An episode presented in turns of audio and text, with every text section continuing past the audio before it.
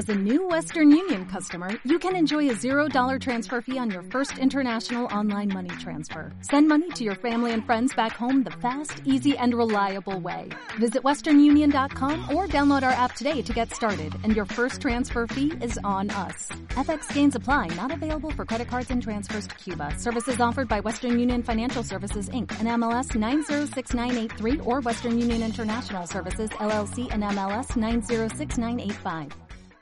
Amar nuestro cuerpo no solo son palabras, también son acciones para darle lo mejor, tanto físico, emocional y mental a nuestro cuerpo. Carolina, la mujer de hoy, presenta Salud y Nutrición. Estamos listos ya para darle la bienvenida a nuestro invitado, el doctor Haroldo Cabrera Mancio, médico y cirujano con especialidad en ginecología y obstetricia, que está hoy con nosotros para hablar sobre el tema la enfermedad de Hashimoto y su manejo complementario. Haroldo, buenas tardes, bienvenido a la radio. Buenas tardes, Carolina, muchas gracias. Aquí, como siempre, tocando temas de interés. Me llama la atención porque dije, bueno, vemos en internet con Álvaro y es la tiroides. todo tiene que ver con el hipotiroidismo. Todo tiene que ver con la el hipertiroidismo. Ah, ok. Un hipo. El hipotiroidismo, sí. Hashimoto. Sí. Es un doctor japonés. Ese Hakaru Hashimoto. Él describió la enfermedad en 1912 y a eso se debe que se le llama enfermedad de Hashimoto, se le llama tiroiditis autoinmune, tiroiditis linfocítica. Bien, es una enfermedad que cada vez diagnosticamos más, por lo menos en mi consultorio. Y por eso me ha llamado la atención y quise investigar las razones y compartir con ustedes cómo se puede tratar, cómo se puede diagnosticar, cuáles son los síntomas, para que no nos pasen por alto. Esta enfermedad, como su nombre lo indica y lo acabo de decir, es autoinmune, o sea que nuestro propio sistema inmunológico ataca a la glándula tiroidea. Ahí lo voy a explicar por qué.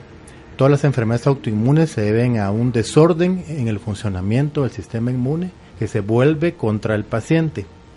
La frecuencia va aumentando notablemente, como yo lo observé en mi clínica en los últimos años, y tiene una característica, principalmente se manifiesta en mujeres.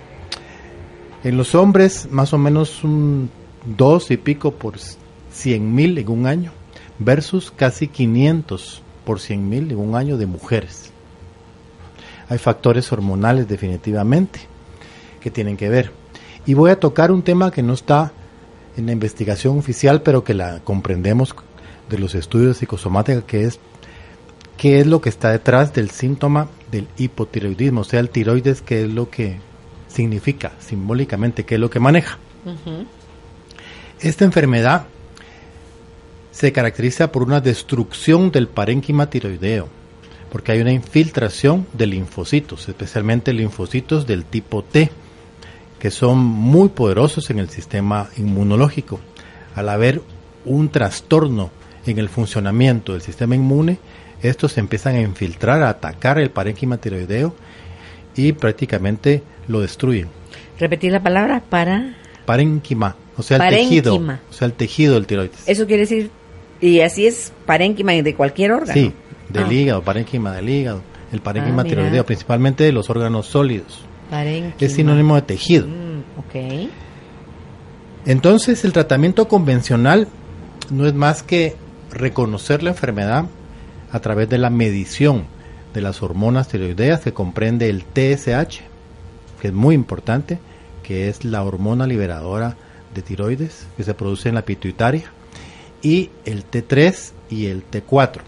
Hay otro marcador que no lo voy a mencionar para no complicarnos, que es la T3 reversa, que también es importante, pero principalmente la T3 y T4.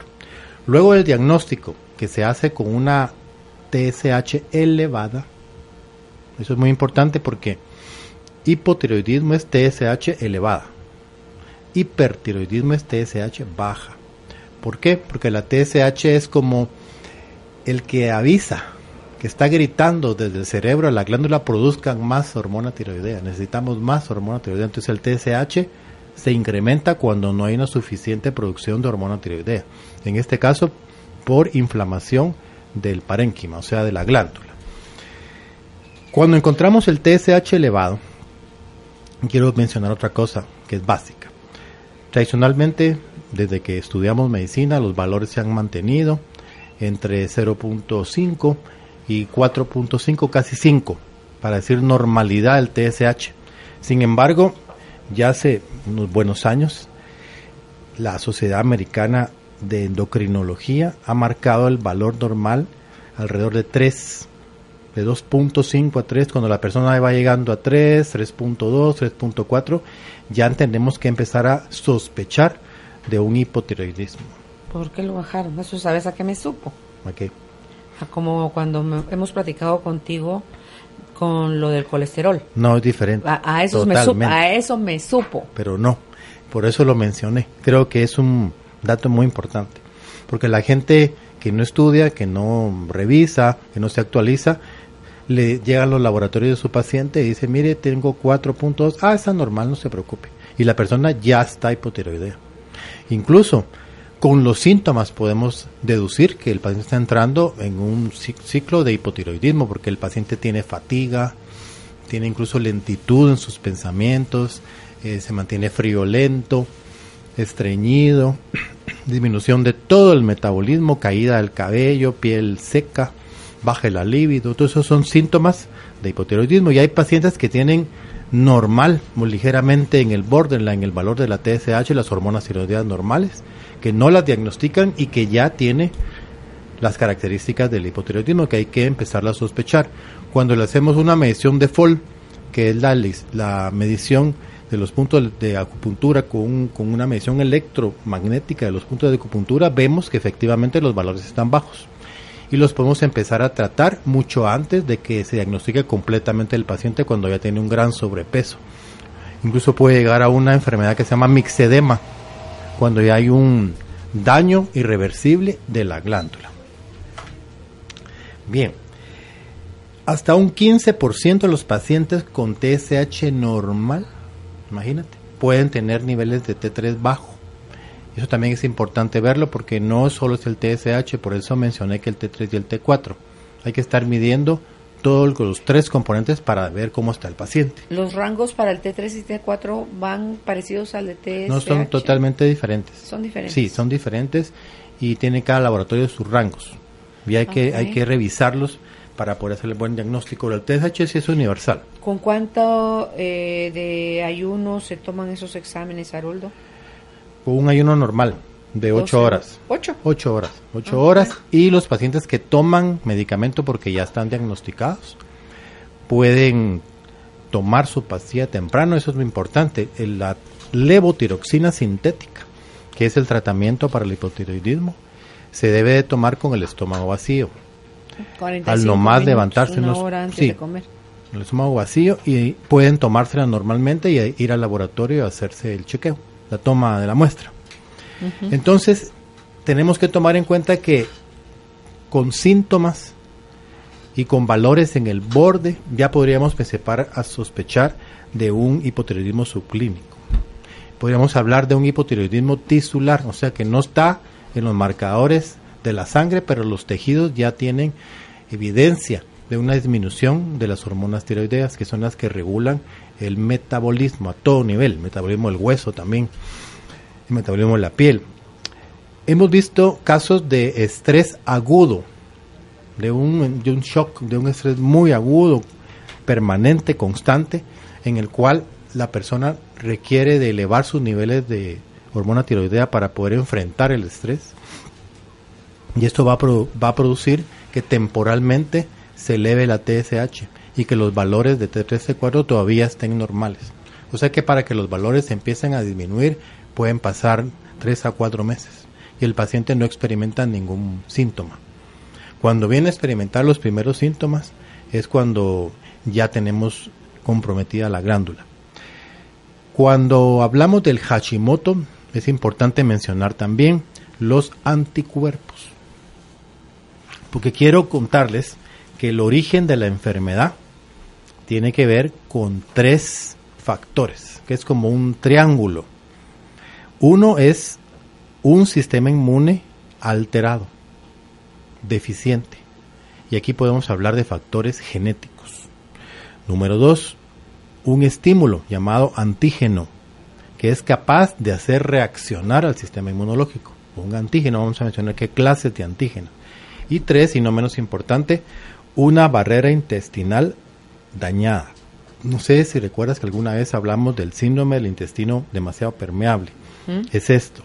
Entonces el intestino ya no cumple su papel de barrera protectora, se permea y permite el paso de moléculas dañinas que pueden producir estímulos antigénicos en el sistema inmunológico, alterarlo, y la glándula empieza a producir anticuerpos, o sea, elementos del sistema inmune que lo atacan. Los tres anticuerpos que principalmente medimos son los antimicrosomales, los antitiroglobulina y los antiperoxidasa, que son muy importantes. Las personas que tienen elevados los anticuerpos antiperoxidasas, casi podemos decir que tienen el diagnóstico hecho de una tiroiditis autoinmune. Tristemente, no hay un tratamiento curativo, convencionalmente hablando, cuando hay una enfermedad de Hashimoto. No lo hay. Entonces las personas tienen todo el tiempo elevados sus anticuerpos. Incluso imagínate que lo normal es alrededor de 50 y tienen elevaciones de 3000 de anticuerpos. Está todo el sistema inmune activo atacando a la glándula tiroidea. Solo los, los manejamos los médicos convencionales con L-tiroxina, eh, o sea, con levotiroxina, que es la hormona T4 sintética. Ok. El ideal ¿Qué pasa desde la mirada de la psicosomática, Haroldo? Ahí vamos a Porque eso que dijiste ahorita de no hay, casi que, es for the more, dijo Polo Polo, o sea, no hay nada que hacer. No, hay no lo creo. Anteayer llegó una paciente con un diagnóstico de estos y el endocrinólogo dijo, mire, usted prepárese porque se está consumiendo su glándula tiroidea, dentro de poco ya va a estar completamente muerta. Y no hay nada más que hacer que empezar a tomar su tiroides y ahí murió sí hay un camino que nos puede orientar por dónde va la cosa. La glándula tiroidea es la que controla o gestiona el tiempo. la, la, gestión del tiempo es la tiroides. Entonces cuando pensamos no tengo tiempo, no voy a ser capaz de hacer todas las tareas, no me va a alcanzar, no sé, quisiera que el día fuera de 28 horas, dijo alguien. Y estamos todo el tiempo con esta sensación de que no nos alcanza el tiempo es la tiroides. Entonces se acelera, se acelera. Y hay otros factores también. Ahí tiene que ver la impaciencia, Aroldo. Se acelera y otros factores también, porque recuerda que es un autoataque. Hoy por otro tema, estaba conversando temprano con una paciente que siempre que está bajo estrés desarrolla un herpes labial. Ya me decía, es que yo siempre me autoataco. Entonces le dije, ya ves lo que acabas de decir, y es cierto. Todo el tiempo estoy escuchando que soy aquí, que yo soy allá, que no sirvo. Entonces ese autoataque también se puede llegar a manifestar físicamente en una enfermedad autoinmune. Entonces hay sentimientos de todo tipo que van a favorecer una autocrítica que en última instancia se va a convertir en, un, en una enfermedad autoinmune. Me recuerdo cuando recibimos el curso con Salomón Salam de la psicosomática, la primer curso, que él hablaba de la tiroides, precisamente decía, es uno de los factores, porque eran cuatro, dio cuatro puntos, y uno de ellos era el de quiero ser la niña de papá siempre. También es el tiempo, o sea, no quiero envejecer. También tiene que ver con la metamorfosis, entonces hablaba del renacuajo, se va a convertir en rana y que no no acepta. No se está adaptando a esa transformación. A, la transformación. También es tiroides en todos los procesos de transformación. En las relaciones de pareja, en donde la mujer, por ejemplo, se supera, estudia, gana un título universitario, tiene un mejor trabajo y el compañero se quedó en donde mismo, ya no progresó, entonces él se siente como que ella se fue y él se quedó. Esos procesos también pueden llegar a afectar el tiroides. Dentro de lo que es el sistema inmunológico, podemos hablar de la genética y está estudiado que hay genes que tienen relación con las enfermedades autoinmunes. Son nombres de la medicina como el HLA-D3 y el DQ7, pero yo les podría decir que hay uno muy específico y que tiene que ver con lo que acabo de mencionar, que sí tiene que ver con la enfermedad de Hashimoto, que es el gen para la tiroglobulina. que son los anticuerpos que medimos cuando sospechamos esta enfermedad. Vamos a llegar al tratamiento, porque sí hay recursos dentro de la medicina complementaria, y así se llamaba el tema, que pueden beneficiar muchísimo al paciente. Y uno de ellos pues es el manejo de la parte emocional, por supuesto. En el Instituto de Medicinas Complementarias que yo dirijo, siempre, siempre tomamos en cuenta la parte psíquica del paciente, qué es lo que lo llevó a enfermarse, qué es lo que está detrás, le damos la oportunidad que se exprese. Esa es una parte muy importante de la historia clínica. Algunos que no están preparados, pues se cierran. Me dicen, no, pues yo no tengo ningún problema, todo estaba bien, de la nada. Empecé con el síntoma. Uno sabe que no existen de la nada, pero como insisten en eso, pues los dejamos y le damos su tiempo para que poco a poco vayan cayendo en cuenta si es que toman conciencia de que no es de la nada lo que les está pasando. Eso de la nada me trae a la mente lo que tú has hablado aquí en diferentes oportunidades, Haroldo, y cuando te toma contrapié, cuando se, ¿cómo se llama eso? Lo que dice Hammer. Sí, que son, son todas las características de, del shock de Hammer, ¿verdad? Del shock altamente traumático que vives en soledad y que te pilla contrapié. Eso, puede ser algo así, un evento demasiado traumático, sí. que Esa es una buena pregunta. Estamos siempre entrando y saliendo en la psicosomática. Recordemos de que antes de la psicosomática, el papá. Es que prefiero irme por esa el papá de todo eso es Hammer, ¿verdad? Y sabemos que Hammer llegó a esa conclusión cuando vivió una experiencia traumática de esa naturaleza. Recordemos que eso ocurrió en agosto de 1978. Hammer era un tipazo en la Universidad de Tübingen, un médico brillante, era un maestro de, medicina interna, diseñaba instrumentos quirúrgicos, teólogo y matemático. Y su hijo Dirk, el más pequeño de la familia, se encontraba de vacaciones en la isla de Córcega con sus amigos de la universidad, estaban en primer año de medicina. Y ellos, después de una fiesta, estaban descansando en unas como canoas cerca de la orilla del mar y a unos cuantos metros de ahí se encontraba uno de los descendientes de la Casa de Saboya, el último descendiente de la Casa de Saboya que fue la monarquía italiana, que terminó muchos años antes de la Segunda Guerra Mundial. Entonces este príncipe, entre comillas, de Saboya estaba alardeando con un arma de alto calibre, con un rifle para matar elefantes, y empezó a disparar arriba, al aire. Y una de esas balas, lamentablemente, se alojó en la base del cráneo de Dirk, inmediatamente lo dejó en un coma tremendo. Fueron 111 días de ese coma. Cuando Hammer se enteró de esa situación, que es, es un shock altamente traumático que vives en soledad y de pie contra pie, él intentó con todas sus fuerzas de, encontrar al culpable, porque ahí no podía rescatarlo, de encontrar al culpable y meterlo en la cárcel, pero era prácticamente imposible porque el tipo estaba conectado con, con todo el, la policía y con los diputados y con todo. salió, salió con la suya.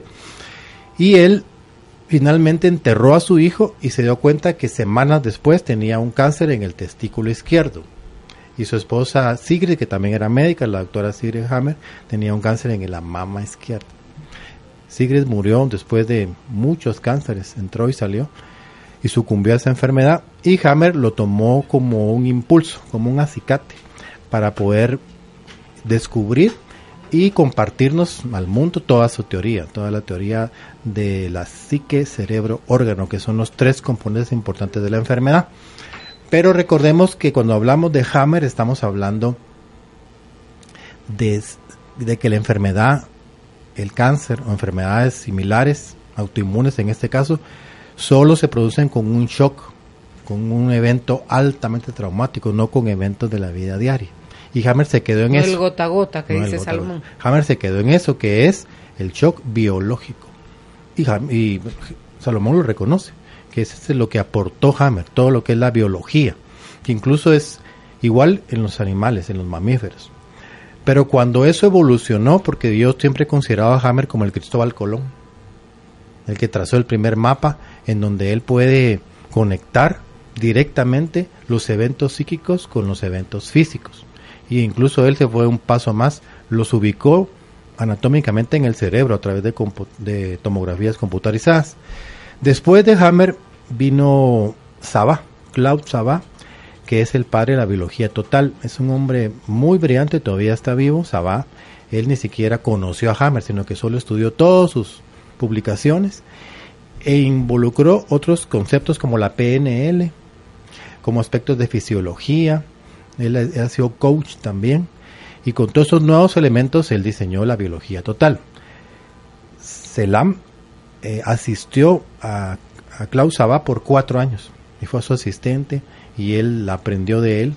Y recordemos que Selam también tenía estudios de psicosomática en la universidad y también trabajó en unas clínicas de homeopatía y de acupuntura. Entonces él todavía mejoró el enfoque de Sabá y a, raíz de eso desarrolló la psicosomática.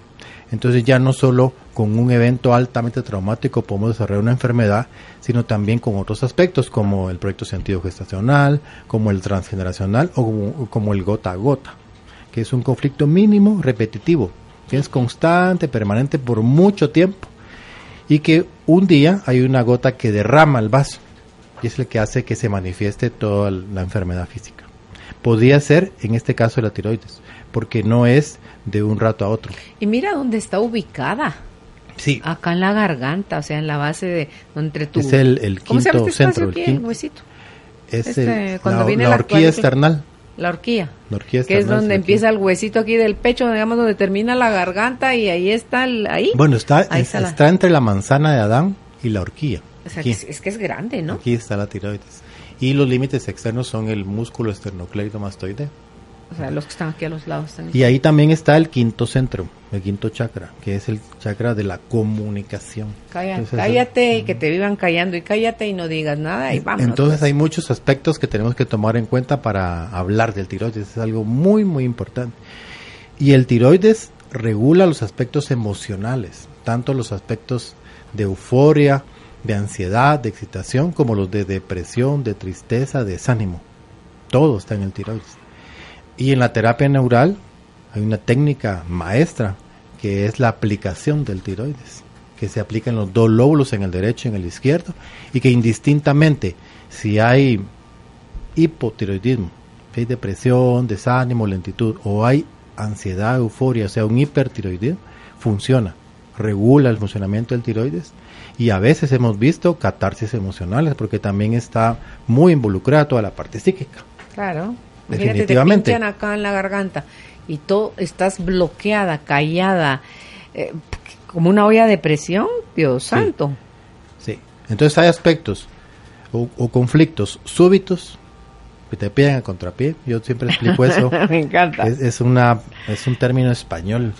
Yo siempre digo el ejemplo que no, no es mío, lo escuché de Fermín Moriano, que era el speaker de Hammer en España y él decía que te pilla contra pie es como cuando el portero le van a lanzar un penal y él está listo y él cree que se lo van a lanzar sobre su lado derecho y se lanza sobre su lado derecho.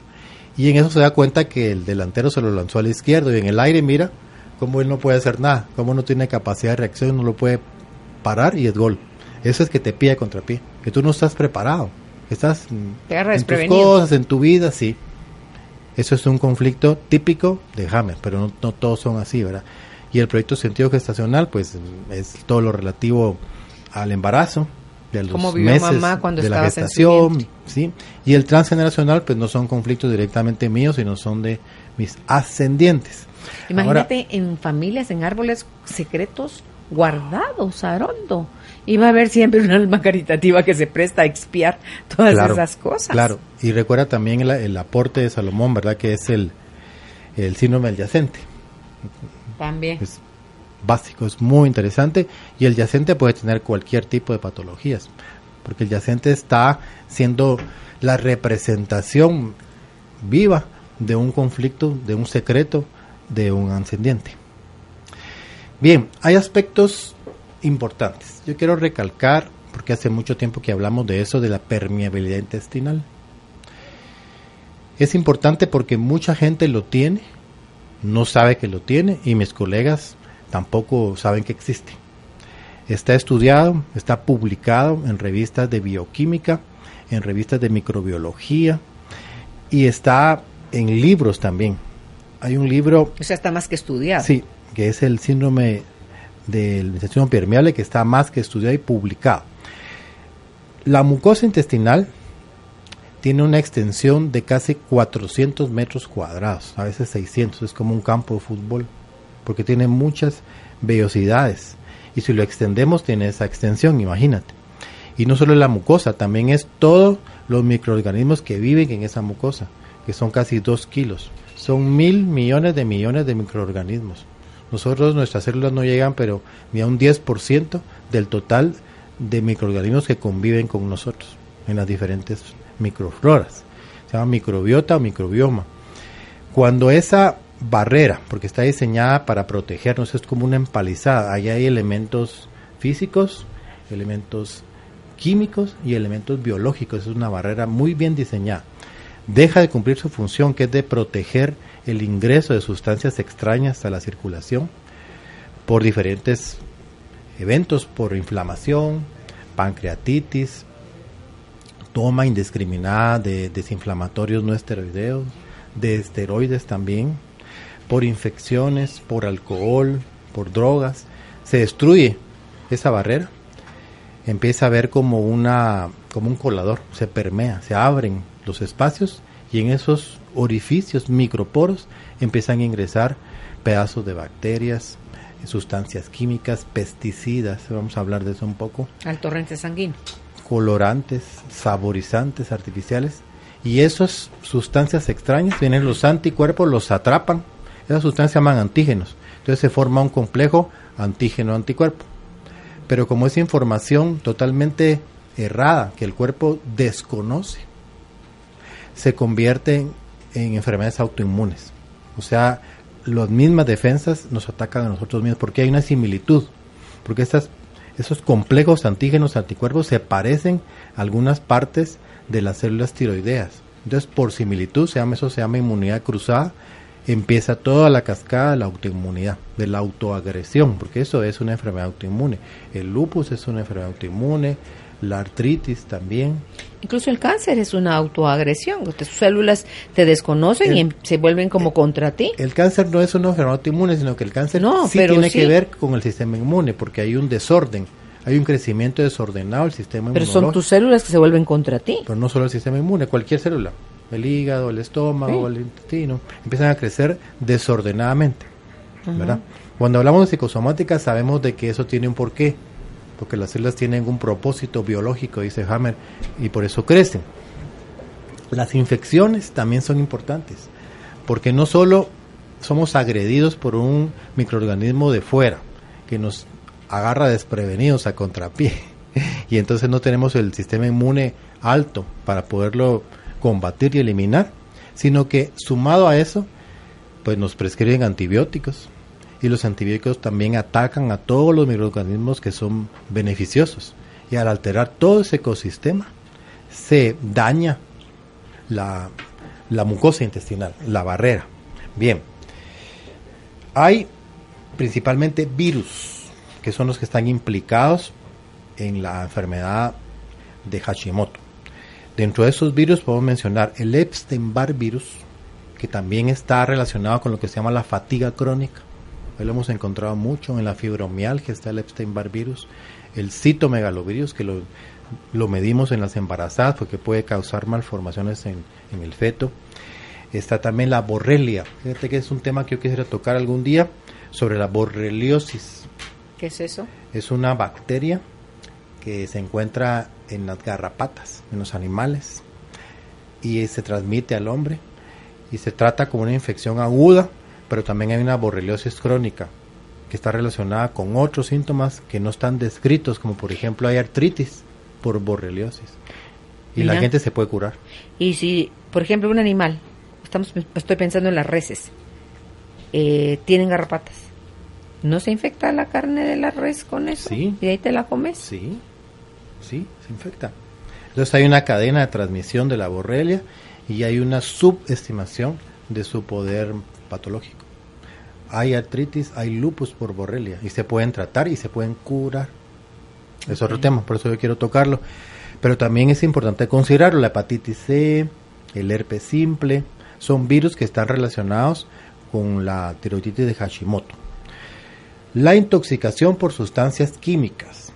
En la industria hay insecticidas, utilizan para fumigar grandes extensiones de vegetales y hortalizas que finalmente llegan a nuestra mesa, que los consumimos y que tienen restos de sustancias químicas dañinas, como los bifenilos policlorados, como las dioxinas, como los talatos, hay un montón de sustancias que están en la industria de la agricultura y que en algún momento pues llegan a estar en contacto con nosotros directamente porque los consumimos o porque hay animales que se alimentan de esas hortalizas, de esos granos y que también en su carne contaminada nosotros nos vamos a contaminar. Ah, porque ahí son, solo son los fertilizantes, son los pesticidas. Los pesticidas, los fertilizantes, sí.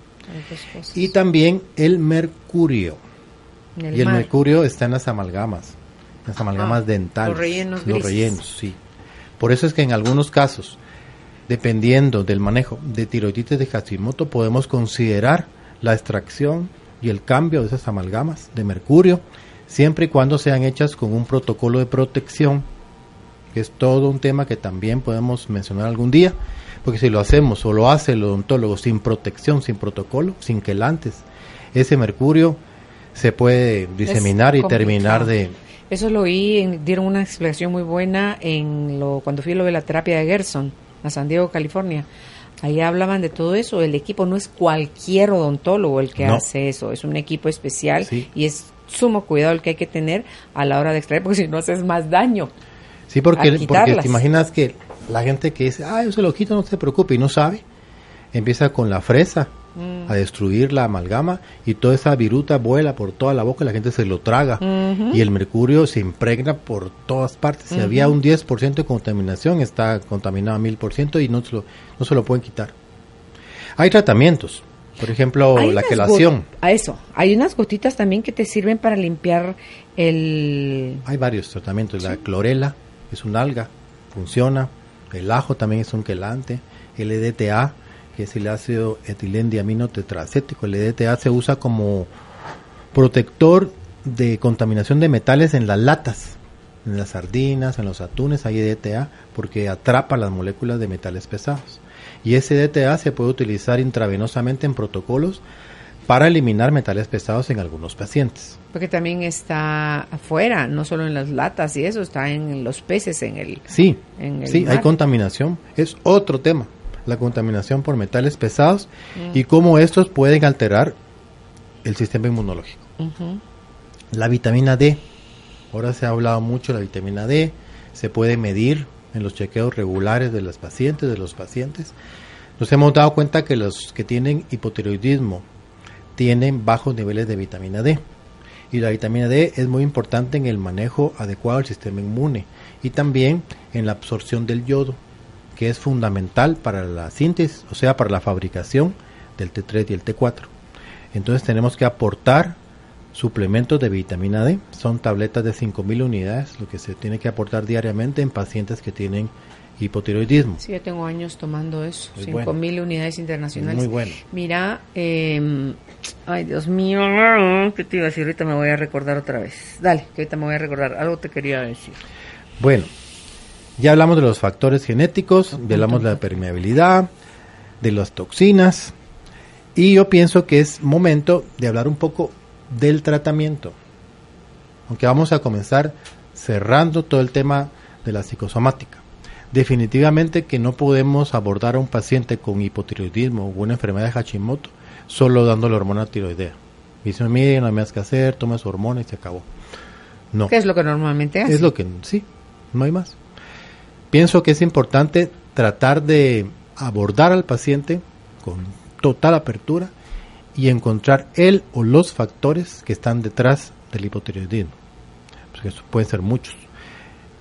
Encontrarlos, enumerarlos, identificarlos y poderlos tratar adecuadamente con el apoyo de la clínica del estrés, con flores de Bach, con psicosomática, con prevención psicosomática, con toma de conciencia, con algún, fíjate que también el estrés, aunque no está estudiado que tenga una relación directa con la enfermedad de Hashimoto, sí se sabe porque como la artritis, como la esclerosis múltiple, como el lupus, enfermedades de este tipo que son autoinmunes mejoran con la gestión del estrés, con meditación, con yoga. También podemos deducir que la enfermedad de Hashimoto también se beneficiaría con la gestión del estrés, porque incluso yo dije al principio que las personas sometidas a un estrés crónico, que por cierto el estrés crónico se llama distrés, porque el estrés, que es una palabra que conocemos del año 50, que la acuñó el investigador austrohúngaro Hansel Ye, él investigaba ratoncitos de laboratorio y los molestaba con corrientes eléctricas, los estresaba. Se dio cuenta que alteraban todas sus constantes. Y estudiando él descubrió que a partir de un estímulo muy grande, el individuo puede alterar toda su bioquímica, puede elevar todas sus constantes, la glucosa, la respiración y las hormonas tiroideas. Entonces a toda esta cascada él la llamó el estrés y la palabra hoy se conoce en, pues, en todos los idiomas del mundo. Y sabemos que el estrés es una respuesta de adaptación. Una mala respuesta de adaptación. No. Una respuesta natural. Sí, que el cuerpo la tiene como un, como una defensa para sobrevivir y para protegerse mientras, mientras se expone a un peligro. Puede enfrentarse o puede huir. Claro, lo que decían, lo mismo de la ansiedad, que también es algo que te lleva si padeces mucho de eso. O sea, es, es un estrés loco porque la mente no está identificando si de verdad viene el león o si solo te lo estás imaginando. Ese es otro punto valiosísimo que el trajiste a colación, que bueno. Cuando hablamos de ataque, puede ser real, puede ser un, ataque a mano armada, le piden el dinero o qué sé yo. Eh, puede ser también un animal que lo persigue a uno, en el pasado así era, pero también puede ser algo que sea completamente virtual, que sea simbólico. Entonces el animal no es el oso, sino que es el jefe que me está hostigando día y noche. Y eso puede ser un motivo de estrés, que yo lo vea como un ataque, como una agresión, en, el, en sueños también. Mm. Porque el cerebro no distingue entre una realidad como esta, objetiva, y una realidad virtual como un sueño. Y reacciona igual.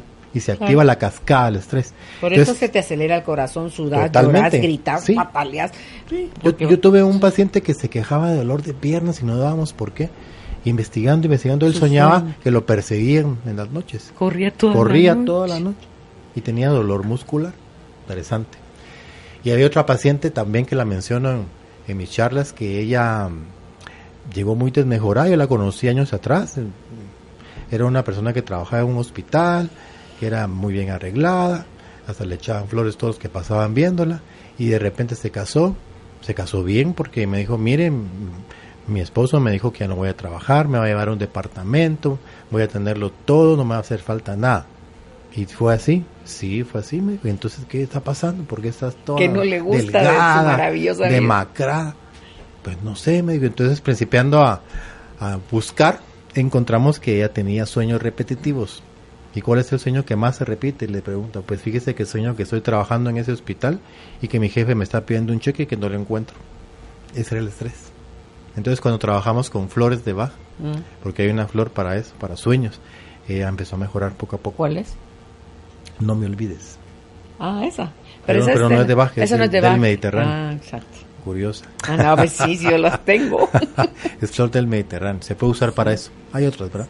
Bien, entonces el estrés se divide en dos. El euestrés, que es el estrés sano, porque es una respuesta que me va a proteger frente a una agresión. Por ejemplo, eh, volvamos al ejemplo, me quieren agredir un par de personas, salgo corriendo, se activa el estrés, empieza a circular la sangre con mayor fuerza por mis músculos, empiezo a respirar más rápido, tengo más resistencia y corro lo suficiente para escapármeles. Y cruzo en una esquina y me les pierdo. Después respiro tranquilo y el estrés baja y se normaliza. Es un estrés bueno. Ok, pero nosotros los humanos, a diferencia de los animales, los animales sí lo viven así como justo como tú lo describiste. Claro. Pero una persona que nos quedamos patinando en el mismo y no es posible y porque a mí qué susto y encima me encargo de contárselo a Raimundo y a medio mundo y entonces a la chucha dirá la mente sí como cuándo vas a parar con la historia. En un ejemplo muy simple ahí debería parar el estrés es un euestrés cuando nos enfermamos de una infección también se activa el estrés porque eso activa el sistema inmune. Pasa la infección volvemos a la normalidad. Eso es así. Pero cuando estamos constante y permanente en un estrés y no se desactiva, es como cuando uno enciende un switch y está en on y no, no está en off y está todo el tiempo en on, pues se llama distrés. Y es lo que termina finalmente en hacernos daño y en producir enfermedades de cualquier tipo, porque yo siempre he mencionado que tengo un texto de 600 páginas de estrés y de todas las enfermedades que produce. Me quedé asustado. Infertilidad, hipertensión, enfermedades del hígado. Y sabes qué es lo triste, Haroldo, que eso antes era de adultos, de viejitos, hoy es de niños. Sí, yo lo he mencionado mucho. ¿Cómo es posible que hay niños de cuatro años que están esperando el bus a las cinco de la mañana y que los levantan en su mejor parte del sueño un niño a esa edad? Ese es estrés. Y que les exigen en los deberes de cinco años. Bueno, no de cinco años, también a todas edades.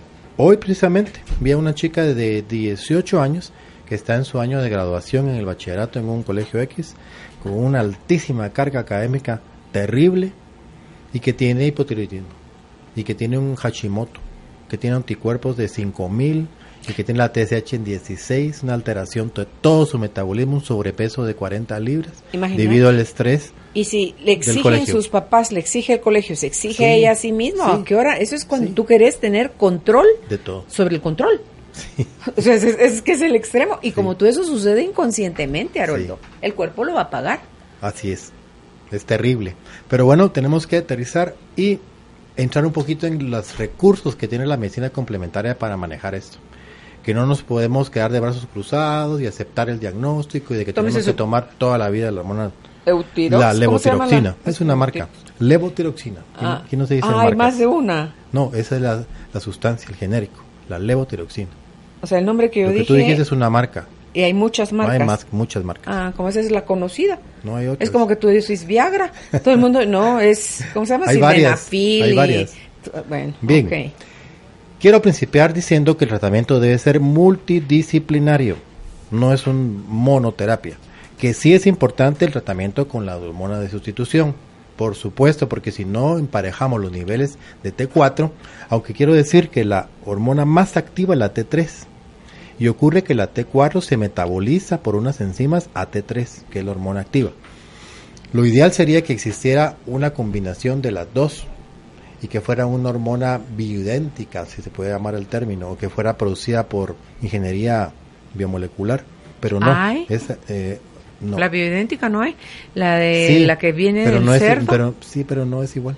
A mí, te digo, yo estoy fascinada con esa hormona. Yo nunca he tomado hormona química. ¿Tú tienes hipotiroidismo? Sí. ¿Crónico? No, no. Por momentos. Cuando tú mencionaste todo esto de los síntomas, ni uno de esos, a excepción de la caída del cabello. No tienes. Nunca lo tuvo. Entonces no tienes. Estás bien. Entonces eso es un suplemento, no es un tratamiento. Entonces si algún paciente tiene algunos síntomas que puedan sugerir un hipotiroidismo subclínico y lo vas a tratar de una manera sencilla, práctica, le puedes dar tiroides de cerdo y lo equilibras pero si un paciente tiene un Hashimoto y tiene TSH en 20, no le puedes dar tiroides de cerdo, tienes que dar levotiroxina y titularlo. Y imagínate que una, no va a decir marca, que me gusta más que la que dijiste. Una casa tiene nueve eh, presentaciones de diferente gramaje. Sí, de 25, de 50, de 100, de 125, sí. Porque la titulación debe ser exacta. Fíjate que con la del cerdo, ¿me permitís comentarlo? la del cerdo está 15, 30, 45, 60, 75, 90 y te empiezan con la de 15 y, y tomas tres días. Tres días de 30 y el, tu cuerpo te dice cuál es pero tu no Es, no es levotiroxina pura. Ah, no sé, pero a, mí me, a mí me ha funcionado maravilloso y mis, mis, mis niveles se mantienen Te voy a contar, y no vamos a mencionar nombres. Tengo pacientes, no uno, varios, que han sido tratados con tiroides de cerdo y que han llegado a la clínica con trastornos. Con ansiedad, con ansiedad, con insomnio, con dolor de cabeza. Y cuando han pedido que les regulen la dosis, no sé quién, les han dicho, miren, eso es imposible porque es natural. Imposible. Te la bajan a 75, te la bajan a 60, a te ti, la bajan a... a... ti. Tengo varios pacientes que eran totalmente descontrolados, otros hipotiroideos de rebote. ¿Qué es eso? Que no eran hipotiroideos y después resultaron hipotiroideos de rebote por tomar eh, de esa manera el tiroides de cerdo. No es un medicamento reconocido por la FDA, es un medicamento totalmente alternativo. Ok, la FDA reconoce cosas que nos están matando, que si no, pero, la levo, pero tú no puedes decir que la levotiroxina es el tratamiento estándar del hipotiroidismo. Es el tratamiento estándar Yo si un paciente me llega con 20, con 25 de TSH, no le puedo dar yo, mire, tome 15, vamos a probarlo, tengo que tratar como es, porque si no se me va a descompensar. Y esos pacientes que llegan alterados, como yo no sé si hay 15, 30, 45, porque no sé, les he tenido que medir TSH y equilibrarlos. Pero si esa marca que tú estás diciendo, que si hay de menos... No, no he visto. Hay nueve. ¿No dijiste que había una que ah, tenía no. nueve? Yo hablo de tiroides de cerdo, no he visto. No, dice ahí. O sea, químico no, hay de diferentes. De químico sí. ¿Hay de 50? De 25, de, 50, de 37.5, de 75, de 98. Bueno, entonces sí he tenido algunos casos. Yo me alegro que a ti te ha ido súper bien, pero no a todos. Hago no a todos. Cada año me hago mis chequeos, y todo está bien. El tratamiento del tiroides idealmente debería hacerlo una persona experta, un endocrinólogo, es el experto. Nosotros que estudiamos un poquito, somos responsables y sabemos, pues, pues la podemos tratar. Pero no es algo tan liviano como una gripe, pues si mire, tomes una equinacia, a ver que le va a caer bien, sino que es algo de tomar la importancia. Entonces yo pienso que debe hacerse exámenes regulares, deben de medirse otros parámetros, debe de verse la permeabilidad intestinal aumentada, debe de verse factores emocionales. La terapia neural también lo aplica. Sí, podemos trabajar con... ¿Cómo se llama esa máquina donde tú pones a la gente que agarras con la mano derecha y la mano izquierda? Se llama el VegaCheck. Para que, ¿hay alguna máquina que te regule también en eso? No, es de diagnóstico. Porque ahora también hay ah, máquinas que te armonizan. Sí, podemos trabajar con bioresonancia. Entonces la bioresonancia es una terapia de tratamiento, no solo de diagnóstico. Entonces podemos tener programas que están en la computadora de, la bioresonancia que pueden ayudar al paciente. De hecho, hay programas de hipotiroidismo y de hipertiroidismo. Entonces, la bioresonancia trabaja con frecuencias electromagnéticas y trabaja también con algunas ampollas que yo le puedo colocar para que yo, yo las pueda potenciar para beneficiar al paciente. Lo uso mucho para alergias pero tiene 900 y pico de programas que nunca he utilizado todos que pueden utilizarse en estos casos. Pero si es un caso como el que menciona esta muchacha, yo necesito equilibrar lo antes posible. Y debo de medir con certeza los niveles y debo de ponerla entre 1 y 2.5 de TSH, que es lo ideal. Cuando la tengo ahí, ya puedo empezar a, trabajar con otras cosas, por ejemplo con homeopatía.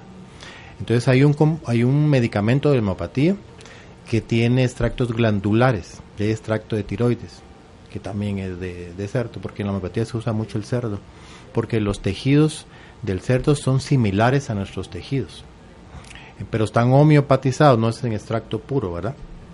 Entonces tiene extracto de páncreas, tiene extracto de tiroides, en la mujer de ovarios, en el hombre de testículo, y ese tipo de, de medicamento puede regular bastante el metabolismo y lo puedo utilizar tomado o lo puedo utilizar inyectado combinado con la terapia neural. Y en la mujer tengo una aplicación que se llama el eje hormonal, que es hipófisis, tiroides, ombligo, es muy importante, y ovarios. Entonces, en, las mujeres que tienen menopausia, les aplico cada semana y los síntomas se corrigen en, más de, un 90, en más de un 90%. Sí, lo hacemos bastante. Y en pacientes que tienen hipo o hipertiroidismo es intravenoso, hipófisis y tiroides, combinado con estas ampollas de la miopatía. También hay fitoterapéuticos, hay suplementos que no tenemos que pasar por alto como el selenio. El selenio tiene una relación directa con el yodo y cuando hay déficit de yodo tenemos que aportar suficiente selenio para que se nivelen los dos y la glándula tiroidea pueda funcionar adecuadamente. Eso es cuando suplementamos con levotiroxina o con extracto de, cerdo de tiroides. Debemos de dar también, ver los niveles de selenio, de yodo, la vitamina C, la vitamina E, el ácido lipoico, la L-cisteína, todos esos suplementos que pueden ayudar muchísimo al paciente. los aceites esenciales como el omega 3 y el omega 6 también se pueden suplementar. Ayudan muchísimo. ¿Por qué? porque el paciente lo que tiene es una inflamación. Entonces tenemos que dar, aportar elementos para que se desinflame. La dieta desinflamatoria también es recomendada. Eliminar todos los grasas trans, eliminar todos los químicos, comer más hortalizas, más frutas de bajo índice glicémico, comer eh, idealmente carne blanca. Todo eso podría ayudar mucho al paciente. Evitar las crucíferas son coliflor, repollo, coles de Bruselas, brócoli. esos son las crucíferas porque se ha visto que las crucíferas también tienen que ver con una menor absorción del, del yodo que afectaría la tiroides. Te impiden que absorbas el yodo. Y también, Haroldo, está la soya. También. Cuando tiene la tiroides así, no, puedes, muy bien, no, puedes consumir soya porque la soya interfiere con la absorción del yodo, con el metabolismo de las hormonas tiroideas y con el, con el sistema inmune. Entonces también es importante saber todo eso. Algunos medicamentos tienen mezclas, pequeñas cantidades de eso y uno tiene que revisar cuando uno tiene problemas del tiroides. Entonces, resumiendo, hay hipotiroidismos transitorios, leves, por estrés o por genético, y que viene y que va, y se puede manejar light con terapia neural, con ozono, con bioresonancia, con homeopatía, con cambios nutricionales, con manejo de yoga, de meditación, con suplementos de extractos de tiroides de cerdos, perfecto. Y se maneja bien, buenos resultados. Pero hoy estamos hablando, hoy estamos hablando de la enfermedad de Hashimoto, que eso es algo totalmente distinto, que es una autoagresión con anticuerpos que, que literalmente se está destruyendo la glándula tiroides. Entonces necesitamos actuar y rápido y equilibrar al paciente porque entra en, un, en un despeñadero en donde puede haber ya no puede marcha atrás. Ya que mencionaste de la revisión de los niveles de sodio, de, perdón, de selenio y de yodo, eh, yo tomo la vitamina D desde hace varios años en 5.000 unidades internacionales. ¿Cuál es la dosis recomendada de selenio? Y el yodo, además de en la sal y en el rábano, ¿en donde está? El yodo es suficiente con la alimentación, con una buena alimentación. ¿En qué alimentos, además del rábano, está el yodo? En la sal, con la sal yodada, suficiente. Por eso la pusieron hace muchos años, por el bocio que había en el interior, por ejemplo, endémico. Cuando uno tiene un, puñito de sal y le echas jugo de limón, se pone como azul, ¿sí? Si no se pone azul es que no tiene yodo. Así es, así es. El rábaro negro tiene yodo. Y la alimentación en general. ¿Y la dosis de selenio, Haroldo? 50 microgramos diarios. 50 en tiendas de suplementos. ¿MG? Sí. Ok. Ok. Ese sí no estoy tomando, mira, para que veas. Y todo lo demás. Magnesio también. Eso sí tomo. Tomo magnesio, tomo zinc, vitamina C, vitamina D. Súper. Eso sí tomo. En las preguntas dice, buenas tardes, bendiciones. En el 2002 tuve hipertiroidismo durante ocho años. Me hicieron un tratamiento de yodo radioactivo. Ahora tomo la levotiroxina. Me mantengo desganada, con dolor de piernas y de cabeza. Me siento cansada desde que me levanto. Tengo 55 años. ¿Qué me recomienda? Mil gracias, Margarita. Muchas gracias, Margarita, por la pregunta. Es excelente porque aquí quiero puntualizar hay casos de hipertiroidismo que no se pueden resolver con medicación tomada y que caen en un tratamiento ablativo, o sea, que eliminan la glándula. Uno es el yodo radioactivo y otro es la cirugía. El yodo radioactivo destruye toda la glándula y el paciente cae entonces en lo opuesto, que es el hipotiroidismo. Las, lo que usted menciona son síntomas típicos de un hipo. Significa de que no está bien graduada la dosis de medicamento que está tomando. Tiene que ir con su médico, o si quiere y gusta puede ir con nosotros. Vamos a ver cómo están sus niveles y adecuarlos. Porque, como lo mencioné al principio, hay gente que se basa en otros rangos que no son los que se están manejando actualmente, los valores que debíamos de, de, tener de TSH y por eso no le dan la cantidad adecuada al paciente de levotiroxina. Repetir los valores, porfa, que están ahora. Entre 1 y 2.5 de TSH. Entre 1 y 2.5 TSH. Ok. Eh, tenemos contenido para compartir. Si usted desea descargarlo, por favor pídalo con esa palabra al 55 11 98 90 o descárguelo directamente de nuestra página de Facebook Carolina, la mujer de hoy. Ahí está el link. Dice, buenas tardes, ¿el TSH puede dar despigmentación en el cuerpo? Es que tengo un primo que tiene ese problema, tiene 18 años y desde niño tiene esto y ahora con su crecimiento se le aceleró y le mandaron la prueba de esta hormona. ¿Qué me aconseja? Muchas gracias. Bueno, quiero aclarar que el TSH lo produce el mismo cuerpo en la glándula pituitaria, es la hormona estimulante del tiroides.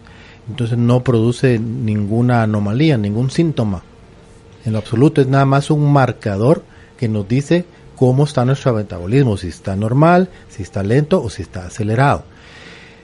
Algunos casos de vitiligo también coexiste con hipotiroidismo, por eso es que se lo mandaron a medir el TSH. Entonces podría ser que Ah. además de vitiligo, que es lo que tiene el paciente, tenga también hipotiroidismo. En Cuba son Expertos. expertos, en el vitiligo. Eh, vamos a ver, si aquí había anotado yo, mira, el vitiligo es la enfermedad de la nostalgia, le llaman. Dice, buena tarde, padezco de tiroides. Me dijeron que es la de Hashimoto. Los análisis me salen bien, pero los síntomas que dijo los tengo todos. Si dejo de tomar la pastilla, me pongo peor. No tengo bocio, pero me cuesta tragar y siempre tengo sueño. Gracias por su respuesta. Definitivamente que si tiene síntomas algo no anda bien. Y lo que yo estoy viendo por su pregunta es que no está bien diagnosticada y no está bien tratada. Entonces lo que yo le sugiero es acudir a la consulta para que pueda mejorarse con un buen diagnóstico y con un buen tratamiento. El colmo, el colmo no es el la ¿Qué es lo que sucede si desatendemos el Hashimoto?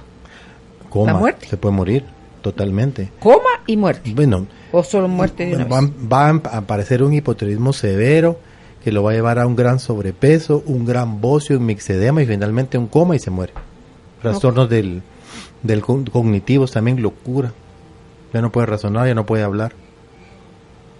Y eso es Es algo crónico. No, eso es Eh, tarda. Uh, ok. años. Ok, vamos a ver. Dice, buena tarde, doctor y Carol. Soy mujer, tengo 48 años, historial de problemas gástricos crónicos.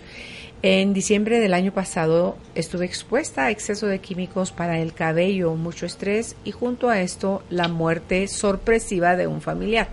Empecé con muchos malestares, me hice un chequeo completo, la tiroides normal, aunque el examen de anticuerpos eh, DNA lupus me salió elevado. He estado desde entonces tomando plaquinol 400 y lírica ódica 112 miligramos diarios. En el último chequeo de laboratorio los niveles ya están casi dentro de los límites normales. Sigo tomando los medicamentos, pero la vitamina D sigue baja y ahora este mes la tiroides me sale con niveles ya de hipotiroidismo. Pregunto, ¿podría ser esto consecuencia de los medicamentos? Definitivamente no. Y la pregunta es buena, que fue bastante larga. Me voy a enfocar en un punto. Y lo mencioné al principio. El problema con la glándula tiroidea es que tiene reservas de hormona. Entonces un paciente puede principiar ya con un hipotiroidismo no detectable por ningún método, a menos que fuera por acupuntura de FOL, y que tenga niveles para seis meses. Entonces cuando la miden seis meses atrás parece normal, pero ya venía bajo la espiral del hipotiroidismo y seis meses después, cuando se depletaron todas las reservas, apareció anormal y entonces ya le dicen que está hipotiroideo. ¿Sabes que vi ahí como detonante la pérdida del familiar? Claro, claro. Que la agarró a contrapié, dirías Sí, tú. sí. O sea, es algo que uno no se espera. Sí, Esas muertes y la repentinas. metió en un estrés y finalmente resultó, pero no tiene nada que ver con los medicamentos que toma.